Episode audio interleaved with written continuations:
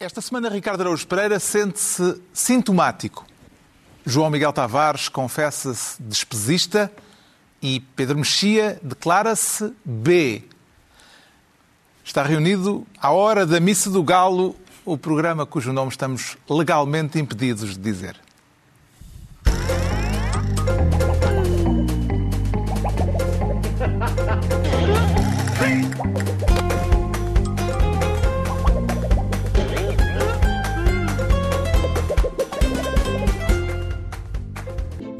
Programa cujo nome estamos legalmente impedidos de dizer tem o patrocínio da Lexus, uma marca automóvel extraordinária que não impede a utilização do seu nome neste podcast. Descubra mais em amazingstories.lexus.pt. Ora viva, sejam bem-vindos. Ainda na digestão da bacalhoada e do bolo rei, e no final de uma semana em que a variante Omicron atacou em força, daqui a pouco trataremos do novo pacote de medidas do governo para tentar conter a nova vaga da pandemia. E vamos também equacionar se estará a nascer alguma vaga de fundo política eh, a pouco mais de um mês das eleições. Antes, porém, o João Miguel Tavares quer ser ministro dos slots. Dos slots, mas não das slots. Não é uma questão de jogos de fortuna e azar. Ai, não garanto. Eu acho que isto é um lado de jogo de fortuna e de azar. Eu, Também aliás, ser. aliás, eu devo dizer, eu até tinha planeado comprar-vos prendinhas, porque este programa é numa data tão especial, mas tive que começar já a poupar para a TAP. E, É um assunto portanto, é- justamente. É só por isso que vocês não têm direito a nada. O assunto é. Peçam, peçam, peçam ao, ao Pedro Nuno Santos, está bem? A O é assunto é a TAP, já se percebeu, e a aprovação por Bruxelas do plano de reestruturação para a Companhia Aérea Portuguesa, aprovação saudada efusivamente pelo ministro Pedro Nuno Santos. Hoje é um dia muito importante para a TAP, para o país e, permitam-me, para o governo português também. O pior que se temia, ou que alguns temiam, nós sempre tivemos confiança no nosso trabalho e na nossa argumentação, aquilo que muitos temiam não se concretizou. Não nos foi imposto mais despedimentos, nem mais cortes de salários, nem a redução do maior número de aviões. O ministro das Infraestruturas, satisfeito com o ok de Bruxelas ao plano de recuperação da TAP, vê razões, eh, João Miguel Tavares, para o ministro Pedro Nuno Santos cantar vitória? É, depende. É, isto é sempre o problema das expectativas, não é? Diante das expectativas, que em pa- parte delas até se calhar criadas eh, eh, pelo próprio governo. eh, Pedro Nuno Santos tinha dito no princípio da semana que se não viesse a luz verde de Bruxelas, a TAP eh, fechava. Exatamente. E esse é um, é um tal criar de expectativa, é, é- é saber construir o suspense, não é? À volta do que é que pode acontecer à TAP. E essa construção dessa narrativa faz com que, na altura em que realmente surge a tal luz verde de Bruxelas, e Bruxelas permite que o país enterre mais 3 mil milhões eh, na TAP, Pedro Nuno Santos possa aparecer e dizer vitória. Vitória. E agora, eu, eh, a minha memória vai até ali por volta de 2015, porque parece que houve um governo em 2015, até acho que era o mesmo governo que governa agora, que achava que a privatização da TAP era uma má ideia e que aquilo tinha que ser tudo mudado. E, de certa maneira, houve uma espécie de reversão dessa privatização e uma nacionalização meio esquisita, meio manhosa, que foi o, o, o que foi possível fazer na altura. Ora, a consequência, admitido pelo próprio Pedro Nuno Santos, deste diálogo com Bruxelas é, por um lado, salva a TAP, com certeza, e por isso ele apresenta isso como uma, uma vitória política. Mas a TAP está a ser reestruturada para ser comprada pela Lufthansa ou por outra, outra companhia. Parece que agora há imensos pretendentes. Ora, é difícil compreender que o mesmo governo que achava que em 2015 estava muito mal andar a privatizar a TAP, agora de repente, seis anos depois, acho que está muito bem privatizar a TAP e estar a, a trabalhar para isso. Fazendo uma reestruturação com base em dinheiro dos contribuintes para depois entregar uma TAP mais funcional a um privado. E isso é muito engraçado. Que e é impacto é que extraordinário. o facto da pandemia ter acertado em cheio na, na aviação civil pode ter tido na mudança de planos a, esse a nível? pandemia. O, o engraçado é que andou aí a correr nas redes sociais uma, um, uma reportagem da RTP em 1994 em que Ferreira do Amaral parecia um émulo de Pedro Nuno Santos a utilizar o mesmo tipo de argumentação em relação à TAP. Porque era a última vez, dizia Ferreira do Amaral, garantia ele, devido a Bruxelas, que era a última vez que, que o país iria colocar, o Estado português iria colocar dinheiro na TAP. Isto foi há 27 anos. E agora estamos a, a, a, há 27 anos, surpresa, surpresa, não existia Covid. Esse é o problema. O problema da TAP nunca foi apenas a pandemia. A pandemia, evidentemente, agravou muito os problemas da TAP, mas os problemas vêm muito antes. O problema é que a, pandemia ainda nos ajudou a que o problema da TAP voltasse a cair-nos no colo. O que eu queria sublinhar é que é extraordinário, e isso é que é a arte da política, em que seja transformada em vitória política esta aprovação, que é efetivamente uma vitória política que podemos considerar para Pedro Nuno Santos, mas é a aprovação de um plano que vai conduzir à privatização da TAP. E aí eu recordo que a TAP já era privatizada em 2015 e foi este governo que não quis que ela fosse continuasse privada. Como é que o membro da família TAP, Ricardo Araújo Pereira, eh, encara esta novela? Com apreensão, com indiferença? Uh, com, com, preocupação, Carlos, porque uh, eu já... A preocupação é mais ou menos que a apreensão? Eu pus a hipótese de é, apreensão. A apreensão foi. Sim, é um bocadinho como o estado não, de emergência. Não, é, calamidade. Não. É emergência ou calamidade? Não é apreensão, é então. Eu, eu escolho apreensão. E porquê? Porque eu, eu realmente sou. Qual foi a. membro da família TAP, não é? Assim, já, já descolei, aterrei várias vezes no cockpit. E há uma coisa que eles fazem lá que é, é chama-se checklist tem assim um papelinho que é justamente para aquilo, para tentar que aquilo não caia, não é? Que é uma coisa como aquilo, é uma, uma coisa de grande responsabilidade, estão algumas 300 ou 400 pessoas lá atrás. Eles dizem, ah, bem, eh, este sistema, tá, este, tá, ligámos aquilo, ligámos, é, então tá, é tudo, tudo certinho. Eu gostava que talvez esse modelo passasse também para a administração da TAP, porque, por exemplo, uh, esta ideia de eles nunca fazem, por exemplo, na rota do avião, nunca é agora para a frente, agora para trás, agora outra vez para a frente. Esta ideia de isto é, isto é uma empresa é pública, não é privada, não é pública outra vez, não, se calhar a privada está melhor. E depois olhar para a TAP e dizer assim: por que será que isto não funciona? Eu tenho uma ideia, tenho uma ideia. Há aqui uma, há aqui uma coisa engraçada na, no modo. O ministro Pedro Nuno Santos tem este estilo digamos, fanfarrão, não é? Ele, ele é. E que, que, até é engraçado, eu devo dizer que não, não desgosto. Não, não, desse, eu também. Eu já estilo. várias vezes elogiei Pedro Nuno Santos. Eu, sim, sim. eu gosto de Pedro Nuno Santos. Mas é, mas é um estilo engraçado quando a situação é esta, que é, atenção, pá, que o campeão conseguiu obter autorização superior para a gente fazer do, do, da nossa companhia sim, sim. aérea o Olha, que quer. E reparaste ah? que ele até uh, mexeu no microfone, que é que sempre quando alguém vai, tá, não sei, tá, vai ali sim. primeiro ajustar o microfone de forma eu... completamente desnecessária porque fica no mesmo sítio. E portanto é engraçado isto. Eu, eu o que eu proponho. A tua é- reação é... é a reação do PCP, curiosamente.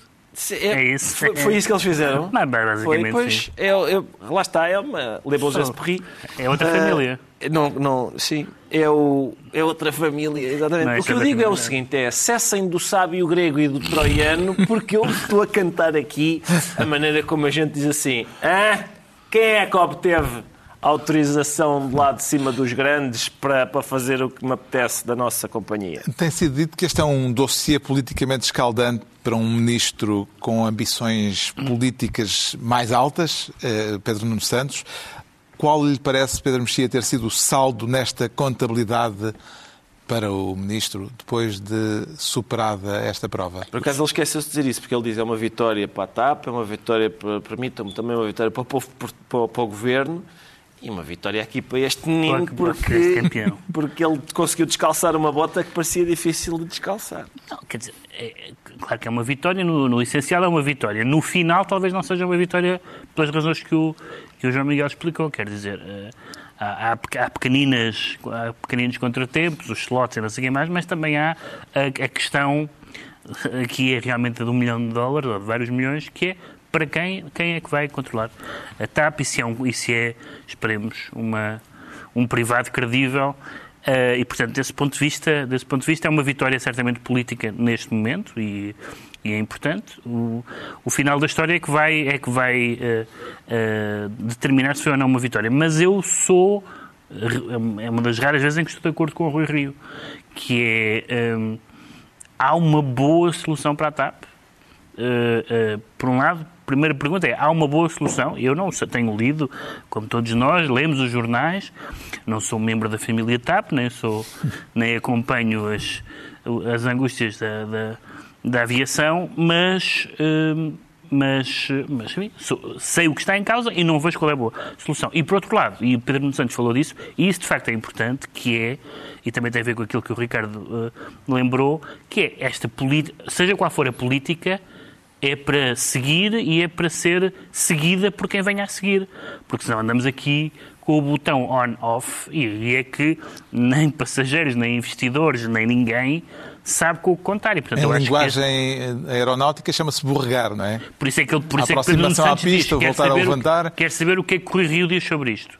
E o Rui Rio disse uma coisa que eu acho que é verdadeira, mas não nos ajuda, não nos ajuda muito, que é a hipótese A é má e a hipótese B é má. Só que um político não pode não escolher. E, portanto... Tem que ele escolher a menos má. Ele não, tem... mas isso agora está escolhido. Está escolhido pelo Pedro Nuno Santos. O Não, mas- não pode voltar atrás nisto. Está bem, mas ele, ele faz-lhe esta... é Por isso mesmo ele o obriga, digamos assim, Sim. ou insta-o a dizer alguma coisa sobre o assunto. Entregamos ao João Miguel Tavares a pasta de Ministro dos Slots. Quanto ao Ricardo Araújo Pereira, quer ser, desta vez, Ministro da Armada em boa. Sinto nessa designação aí uma pontinha de ironia. Ligeira, sim, Ministro da Armada em boa. Eh, Ministro porque- da Armada em boa. porque- Nesta quinta-feira, falando da Armada, eh, o Conselho de Ministros decidiu propor ao Presidente da República o nome do Vice-Almirante Gouveia e Mel para o lugar de Chefe de Estado-Maior da Armada, uma sugestão que foi imediatamente aceite por Marcelo Rebelo de Sousa e Gouveia e Mel vai eh, já tomar posse esta próxima segunda-feira. Eh, e, e estas decisões precipitaram-se precisamente no mesmo dia em que Gouveia e Mel deu uma entrevista ao Expresso, onde levou um pouco mais longe a disponibilidade, aliás, falámos aqui dela, manifestada eh, anteriormente, para ter intervenção política, eh, pondo a hipótese de criar aquilo a que chamou nesta entrevista ao Expresso um movimento de cidadania. Conseguiu perceber para quê, Ricardo Araújo Pereira? Aí é que está. Isso é uma, uma- é uma boa pergunta. Nem podia ser de outra maneira. Criar, exatamente, ah, criar um movimento de cidadania, intervir politicamente. Para quê? Isso não é exatamente dito. E, é- e esse é um dos primeiros problemas, que, são, que é o seguinte: é, há uma espécie, nas intervenções, para já as intervenções do, do vice-almirante têm sido bastante erráticas. Ora diz que talvez. Propositadamente errado. Por- não, não, às Segundo vezes. ele explicou. É essa Lá está. Ele disse. Propositadamente, ele umas vezes diz que realmente, quem sabe? Quem sabe se ele não pode ser candidato a Presidente da República, ou a ter uma intervenção cívica, ou a ter uma. etc. A seguir diz.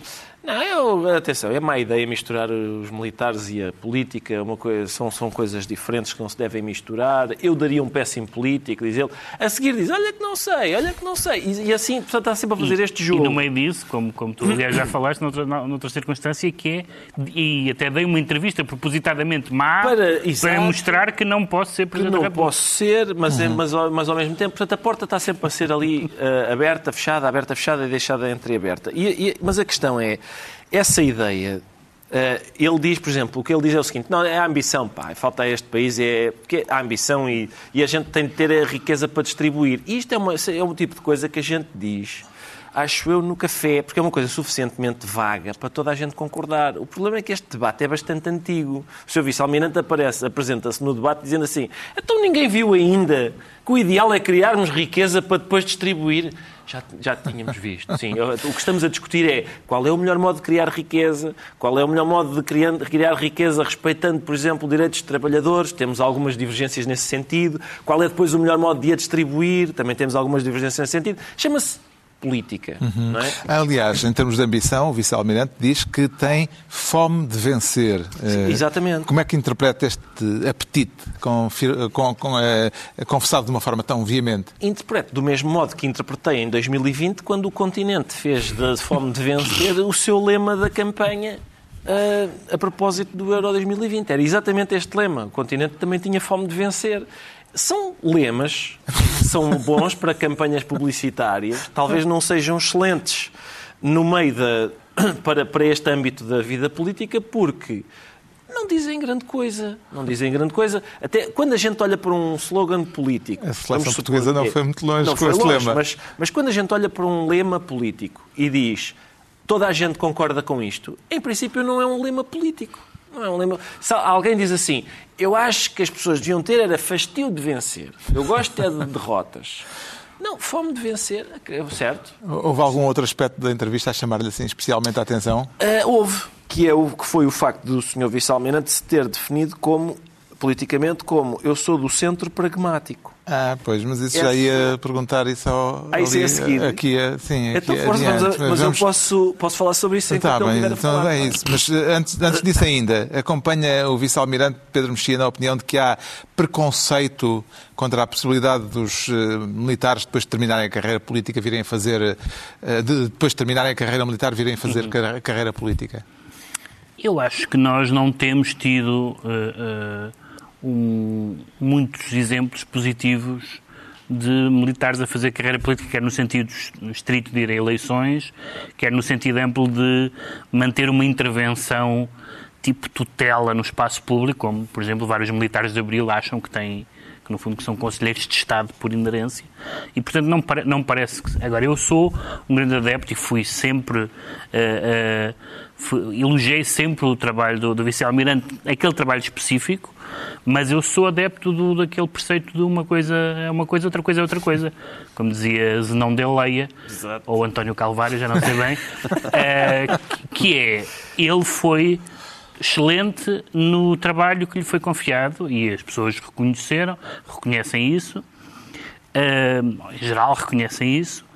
Não há nenhuma razão para crer uh, que por ele ter uh, coordenado bem um plano de vacinação seja um candidato presidencial. aquilo que ele diz sobre matéria político-ideológica é, é, coisa nenhuma, o, que é o centro pragmático, o que é que isso quer dizer? Uh, e depois tem dito, e o que é desconcertante, uh, que uh, nem pensar, estou disponível, o futuro a Deus pertence. Ele diz que há medos do passado em relação aos militares. São justificados? Bem, os, militares, quer dizer, os militares, lá está, se pensarmos nisso, assim, os militares já nos trouxeram coisas boas e más, no não, século XX, por exemplo. Mas assim, em termos mundiais, militares no poder... Sim, é mas não, apesar de tudo, não, sim, mas não é, não é o general Pinochet, não é? Não, não é, não é, mas... Mas é, é porque... temos um histórico... É assim, o, o 28 de maio foi feito por militares e o 25 de abril Também. foi feito por militares, portanto é, é difícil estabelecer um padrão sobre o comportamento dos militares. Agora... Mas não me parece que, pela mesma razão que as pessoas não elegem eh, não têm, e têm sabido separar e não elegem, por exemplo, atores ou, ou figuras públicas uh, só porque são populares na sua área, não tem acontecido, aconteceu muito poucas vezes. O Nicolau Braner foi, foi não, não sequer foi eleito, não foi, foi eleito, candidato, foi candidato a certo. Uh, mas a Manuela Moura Guedes foi deputada, etc. Mas as pessoas têm sabido manter isso. Não há nenhuma razão para um, para um excelente militar e um excelente coordenador de um plano de uhum. vacinação ser um bom candidato a Presidente da República. Nenhuma. Aliás, as é. estrelas televisivas das últimas eleições, nomeadamente as autárquicas, não, não foi... O Nuno Garcia. Exato, exato, ainda sim. bem. Bem, Mesmo o, caso da Amadora. Na Amadora, sim, sim. O uh, vice-almirante uh, começou pela primeira vez a definir-se em termos políticos, vamos lá ao centro pragmático. Ele diz que não é de centro-esquerda, uh, não é de centro-direita, é do centro pragmático. Como é que interpreta esta autodefinição, João Miguel Tavares? Como hoje é dia de Natal, vais ser. Eu ofereço esta pergunta primeiro como prenda a Ricardo Agus Pereira, porque ele estava com muita vontade de responder, e depois eu logo vejo se complementa ou não.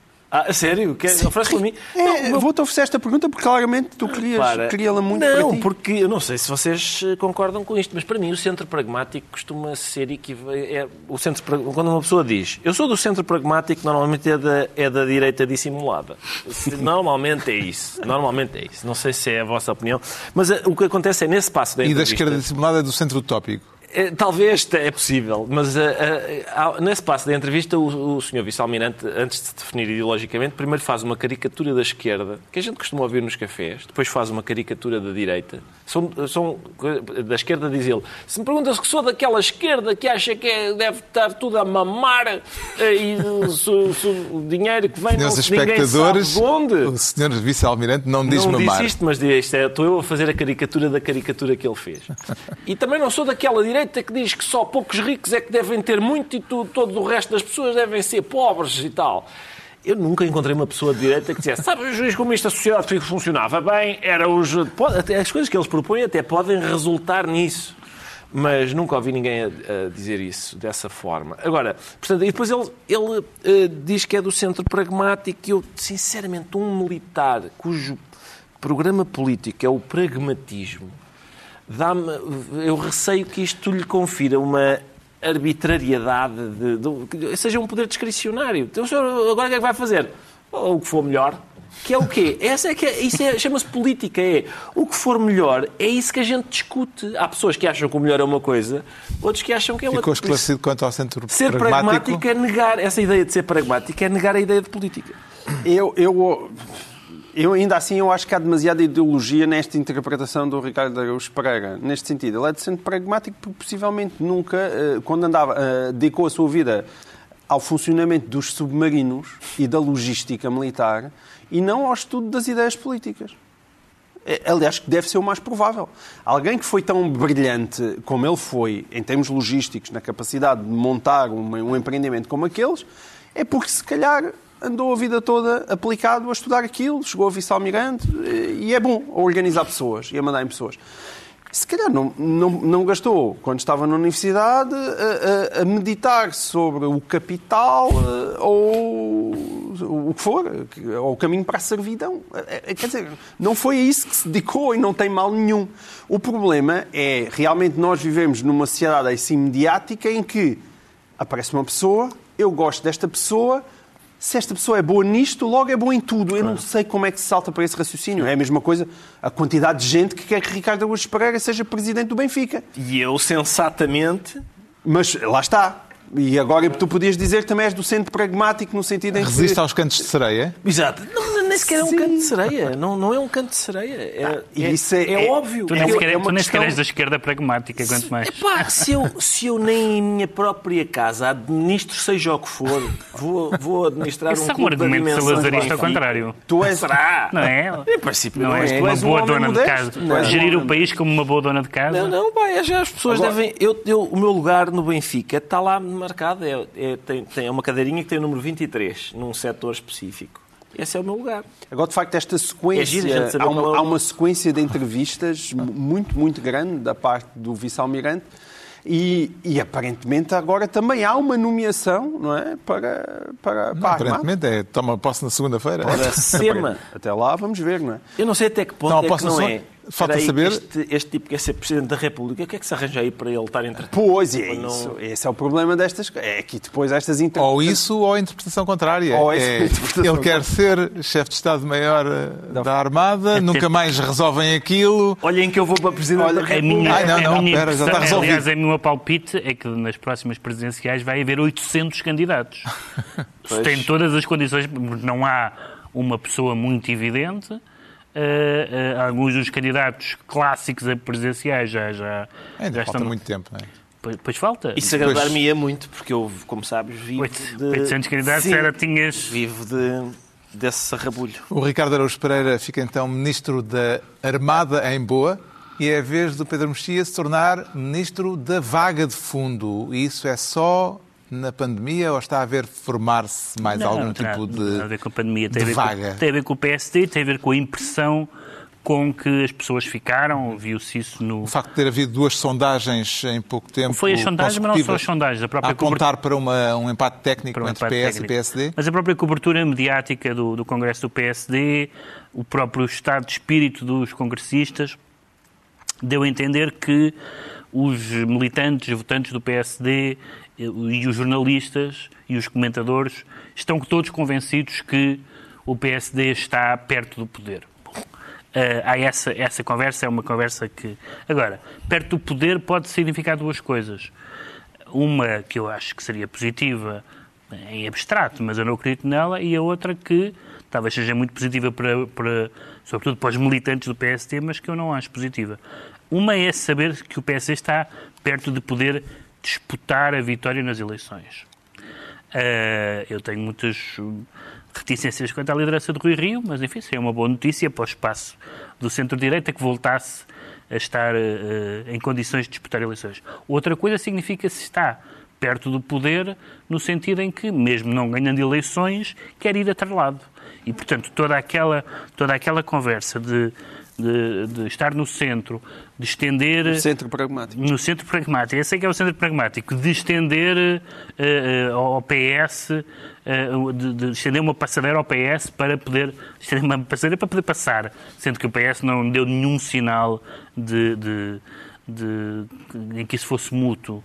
E, portanto, eu percebo que há pessoas no PSD animadas em abeirarem-se do poder elas próprias, porque, de uma forma ou de outra, o PSD e o PS podem colaborar se o PSD perder por, por, poucos, se isso chegar para fazer uma maioria entre os dois partidos, uma maioria informal, não se trata de um bloco central.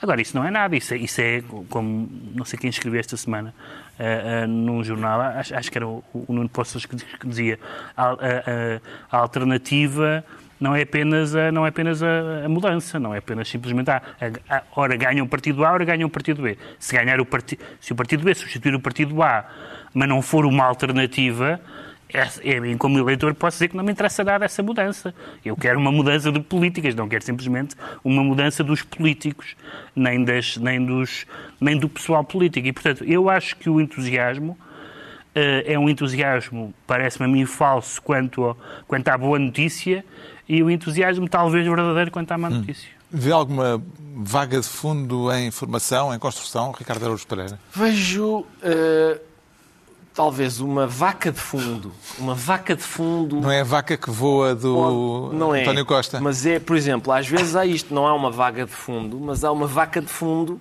que, por exemplo, quando, quando Carlos Moedas teve aquela vaca enorme de, de, de, alguém ter filmado uma presidente de junta a comprar fruta no mercado. Isso constituiu uma vaca de fundo, porque ele acaba por. Sim, mas, o, mas repara, mas o governo António Costa não tinha nenhum ministro inapresentável.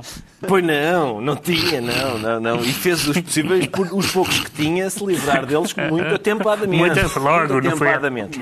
Lá está. Isso podem constituir vacas de fundo. Essa ideia de, de o, o Cabrita só ter saído agora e de ainda ressoarem as, as suas e os, seus, e os seus louvores? os seus louvores, ainda ele deixar esse rastozinho.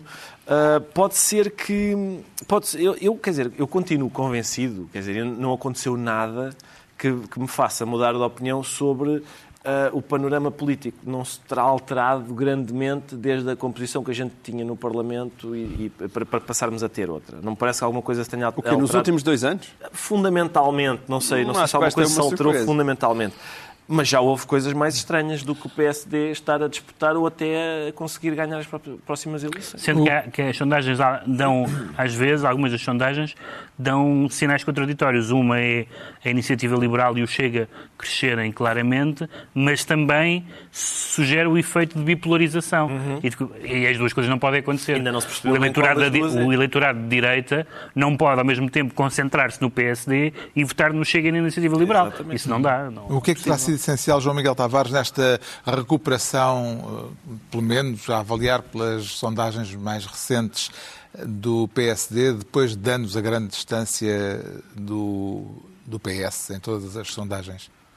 Eu acho que houve muitas coisas, hum, eu acho que houve muitas coisas que mudaram e, e, e, por isso acho que as próximas eleições podem ser uma, uma surpresa maior do que o Ricardo Talia parece a querer dizer. Esta Acho recuperação do decisiva... PSD coincide com o pós-autárquicas Sim. e depois com, os, eh, com o Congresso e as diretas, com as diretas primeiro e o Congresso do PSD depois. Do lado eu do PS... Ponho parte, eu não ponho parte a eventualidade de uma surpresa. A questão é, mesmo as autárquicas, vamos lá ver, o PS ganhou as autárquicas, não é? Ganhou, teve mais votos, Mas mais... isso é como nós estávamos a, a falar do é, Pedro Santos, é questão da expectativa. de uma forma traumática, é isso. E é fez, expectativas. fez uma campanha miserável. Fez uma campanha má, mas não, o PS faz sempre campanha E não foi só Lisboa, não é? Também tiveste, tiveste em Coimbra, em Porto Alegre, houve, houve, houve outros casos. Mas acho que o fator moedas, o fator Carlos Moedas, é o fator decisivo em 2021. E, e portanto, é, uh, o que é que as pessoas pensam? É, bem, se o Carlos Moedas, que ninguém a quem ninguém dava a menor hipótese, conseguiu ganhar Lisboa, então Rui Rio que ainda por cima está mais próximo nas sondagens, pode perfeitamente ganhar o país. Carlos Moedas foi aplaudido pelo Congresso antes de, antes de dizer qualquer coisa. Portanto, há E claramente aí, ali... lá está, expectativas, não é? Não Sim, teve sim, uma, sim. propriamente maioria absoluta, mas ninguém acreditava. Foi uma, foi uma, uma, uma vitória eh, e foi, foi um combate renhido, mas ninguém estava à espera, portanto, para todos os efeitos, foi uma grande vitória. E isso fez tão- também. Depois há, em cima disso, a vitória do Rui Rio.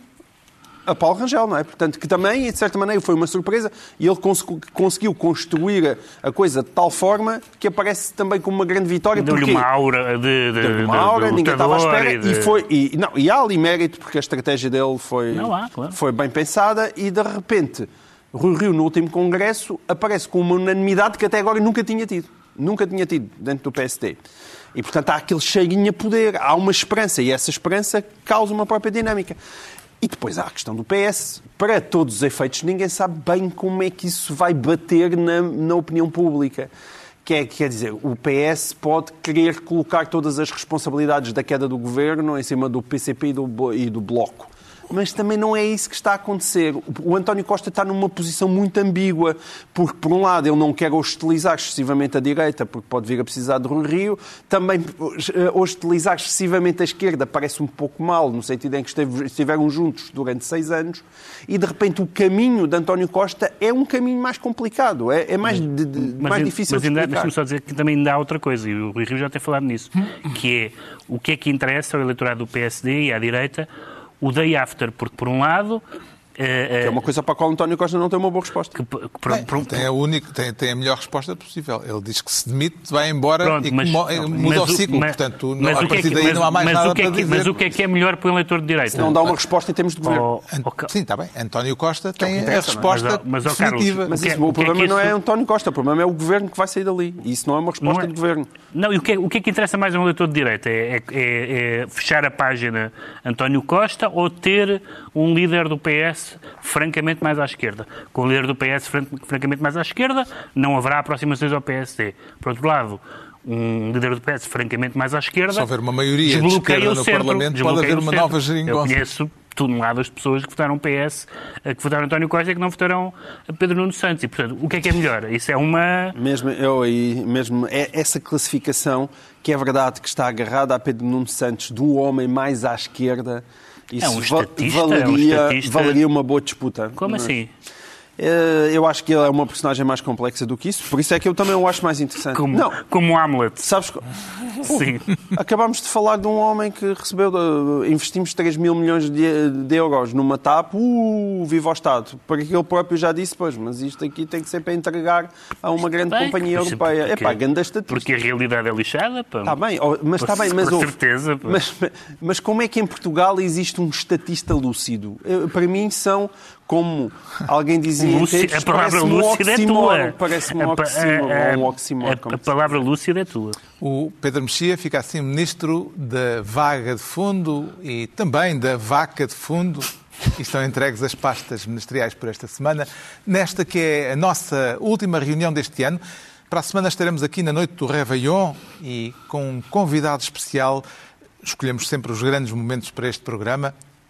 O primeiro do ano, eh, do ano que vem será na passagem de ano. Neste, aqui estamos, na, na noite da Consoada.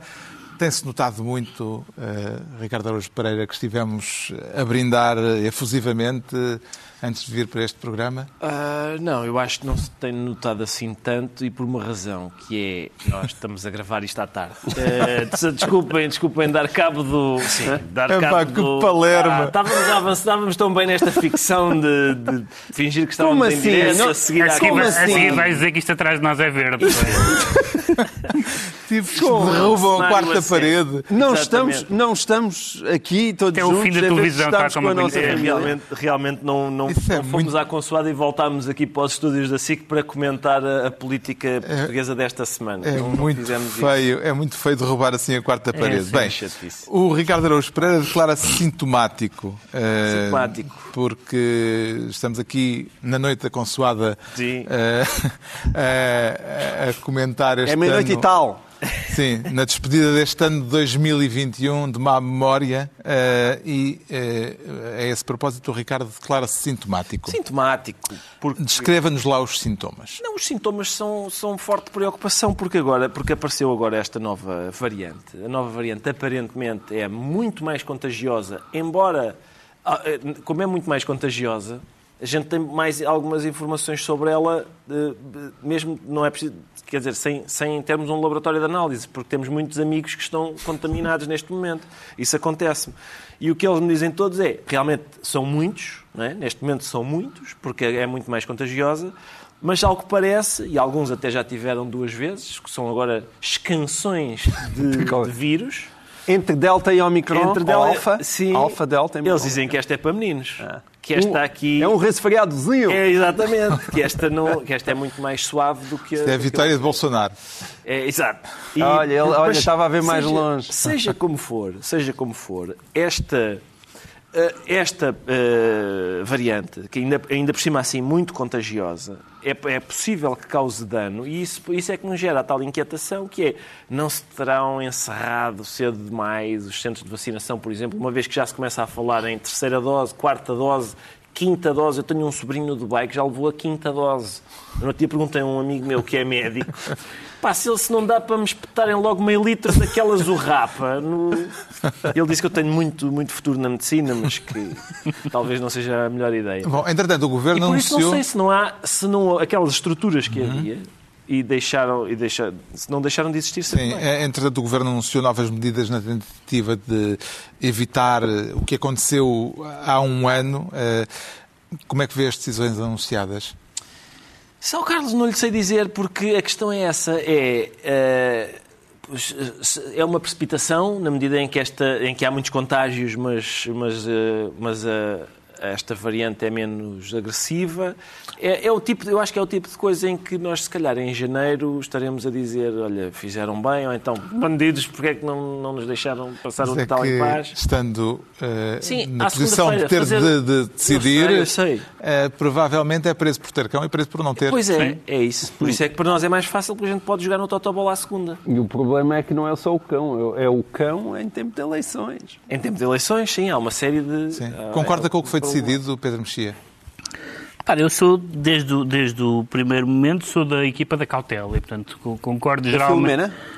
Da- não da Filomena, neste Mas caso. isso- Não sou, não sou, portanto, não tenho, Somos todos pela cautela. não tenho, eh, digamos, teorias eh, nem conspirativas, nem acho que estejamos todos na resistência francesa. Sim, Conheço sim. pessoas que acham que estão no maquis.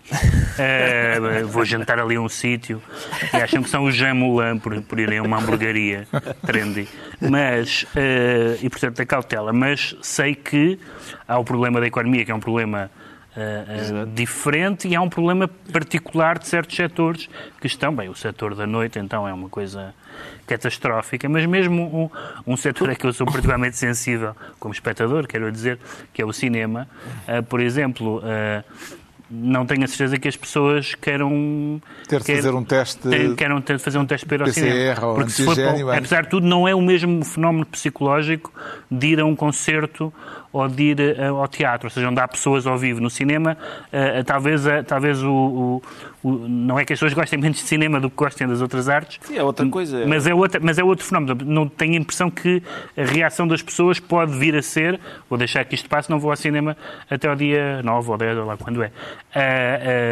E, portanto, isso consigo perceber perfeitamente o desânimo desses, O problema desses do setores. cinema é que há cinemas onde está toda a gente de boca tapada durante a hora e meia do filme, mas há os das pipocas, onde Pois, mas isso- não, não se comem pipocas com, com máscara, não é? Mas isso é. Pois. Então não há pipocas. Não há pipoca. Então Mas não- há.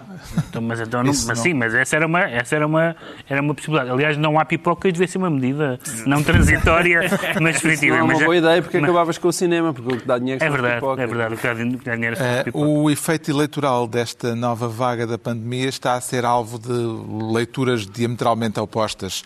Há cerca de duas semanas, José Miguel Júdice dizia aqui na SIC Notícias que a variante Omicron vota em António Costa, ou seja, que o governo vai ser beneficiado politicamente pelo que está a acontecer. Esta semana, no Expresso, Clara Ferreira Alves escreve que a Omicron vai derrotar António Costa e entregar o poder a Rui Rio. Qual dos dois cenários lhe parece mais plausível, João Miguel Tavares? Eu sou do centro pragmático. Achas que empatam? Olha outro, olha outro que quer ser candidato É. presidencial. Não, mas o centro pragmático diz o seguinte, que é... eh, Ninguém faz ideia nesta altura. Ninguém sabe. Eh, Um deles provavelmente vai acertar. Isso não há Mas dúvida. temos, temos um historial, que é até agora a única, o único candidato ahm, que perdeu eleições em parte grande por causa da, da pandemia foi Donald Trump. Sim, não mas- há, mas não este- houve nenhuma outra derrota eh, dos países que nós seguimos, minimamente das notícias, que se possa atribuir à pandemia Certo, mas em bom rigor a pandemia 2000, e- Natal 2021 não é a pandemia Natal sei, 2020. eu- não não eu- tem nada a ver, não, de facto. não. Desde logo pela questão da vacinação e porque no meio deste... A, a mim custa mais vezes, eu, eu percebo o receio das pessoas, mas ter aberturas, as tais de aberturas, o pior ano, o pior dia desde, não sei, o pior disto, o pior daquilo. Sim, é, é o pior dia em termos de infecções, isso nem sequer é fácil de contabilizar no sentido em que se está hoje em dia a testar muito mais. Mas quer dizer, que para mim os piores dias é quando é, é inúmeras pessoas que estão a morrer e inúmeras pessoas que estão em cuidados intensivos. E aí estamos muito, muito, muito longe de ser o pior dia. Portanto, quando chegar ao dia das eleições, pode acontecer uma de duas coisas.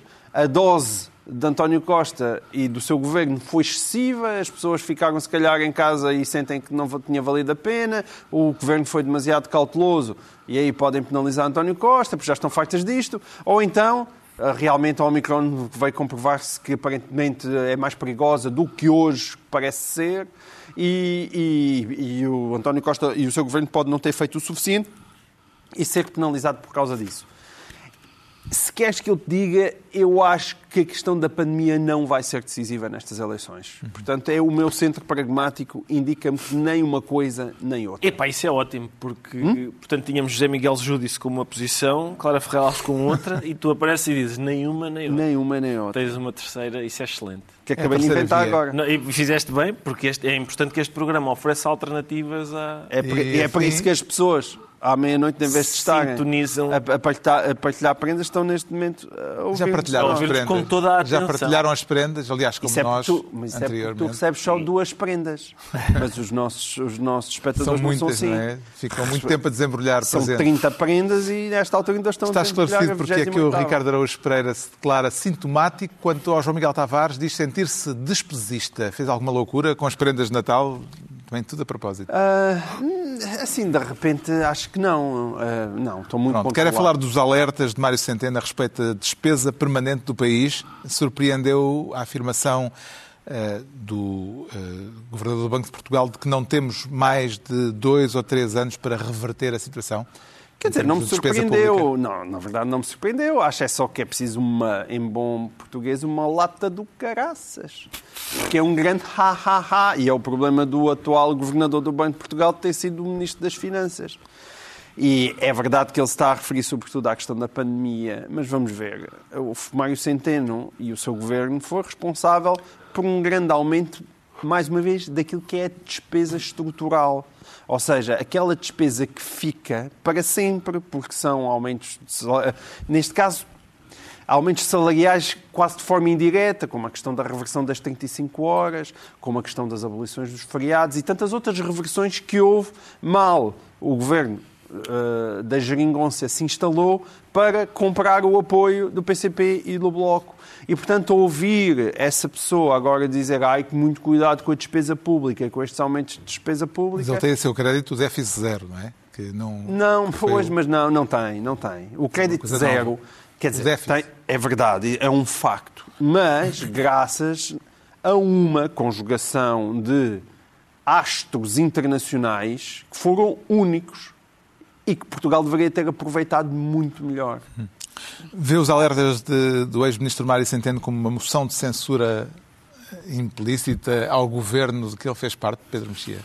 Bom, há aqui duas, duas questões diferentes. Uma foi a que o João Miguel eh, disse, que é eh, nós não- nunca podemos deixar de, de- de- de ler as declarações ou as decisões de, de Mário Centeno à luz do, do que ele foi como ministro, do que ele fez como ministro, mas também há uma coisa que é verdade. Eu, eu gosto que ele, uh, gostei na altura como ministro e gosto uh, que ele agora, como Governador do Banco de Portugal, fale na questão da sustentabilidade. Nós, nós vimos, por exemplo, que na, nas discussões da nas discussões do Orçamento do Estado, em, sede da discussão sobre a segurança social, havia claramente uma esquerda para quem a sustentabilidade era um critério e outra para quem não era.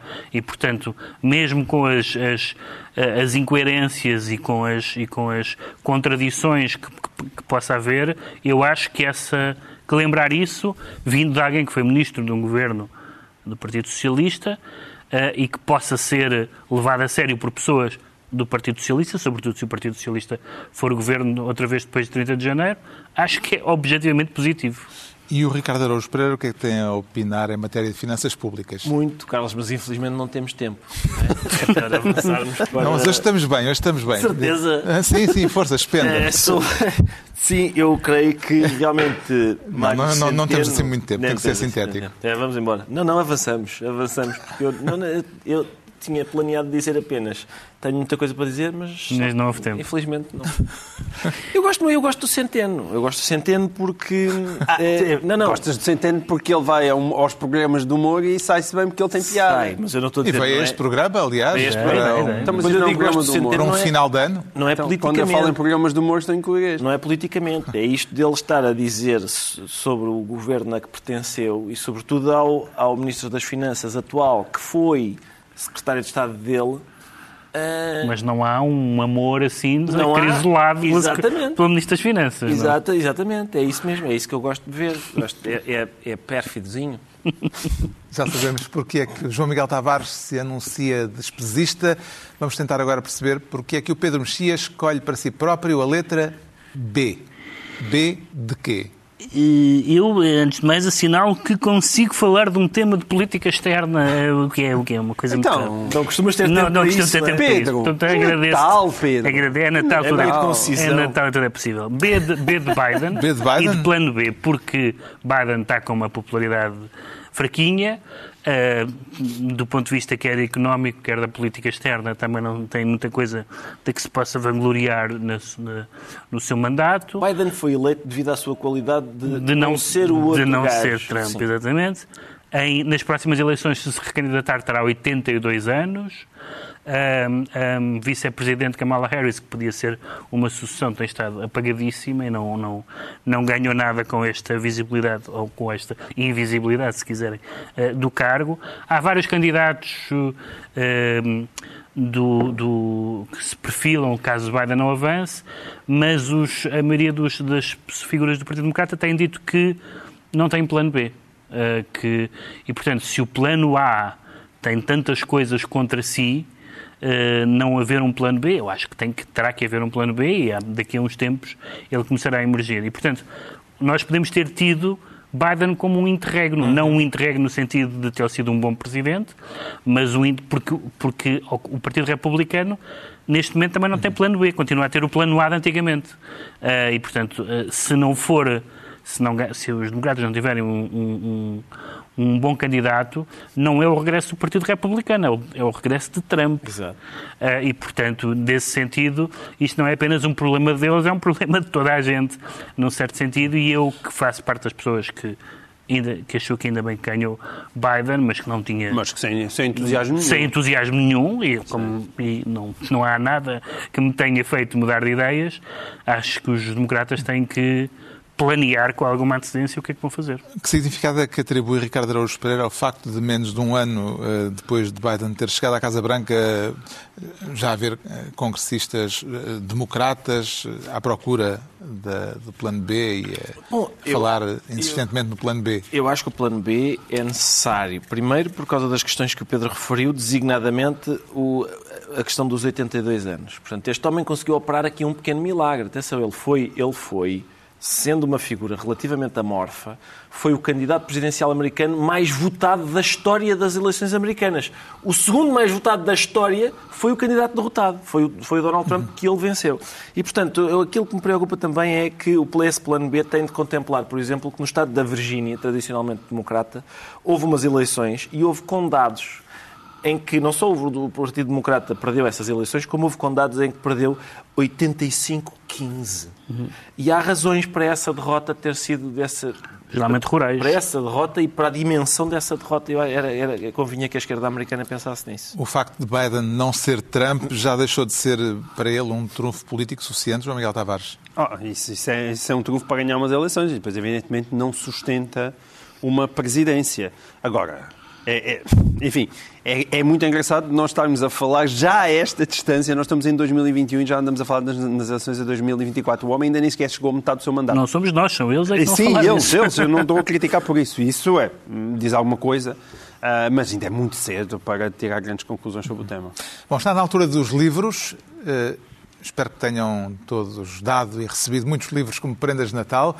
E eu trago para esta última sugestão de 2021 um pequeno livro, muito breve, lê-se de um folgo, que é uma pequena pérola literária, vem aliás acompanhado de elogios entusiásticos de figuras tão distantes entre si, tão diferentes, como Jorge Luís Borges ou Patti Smith.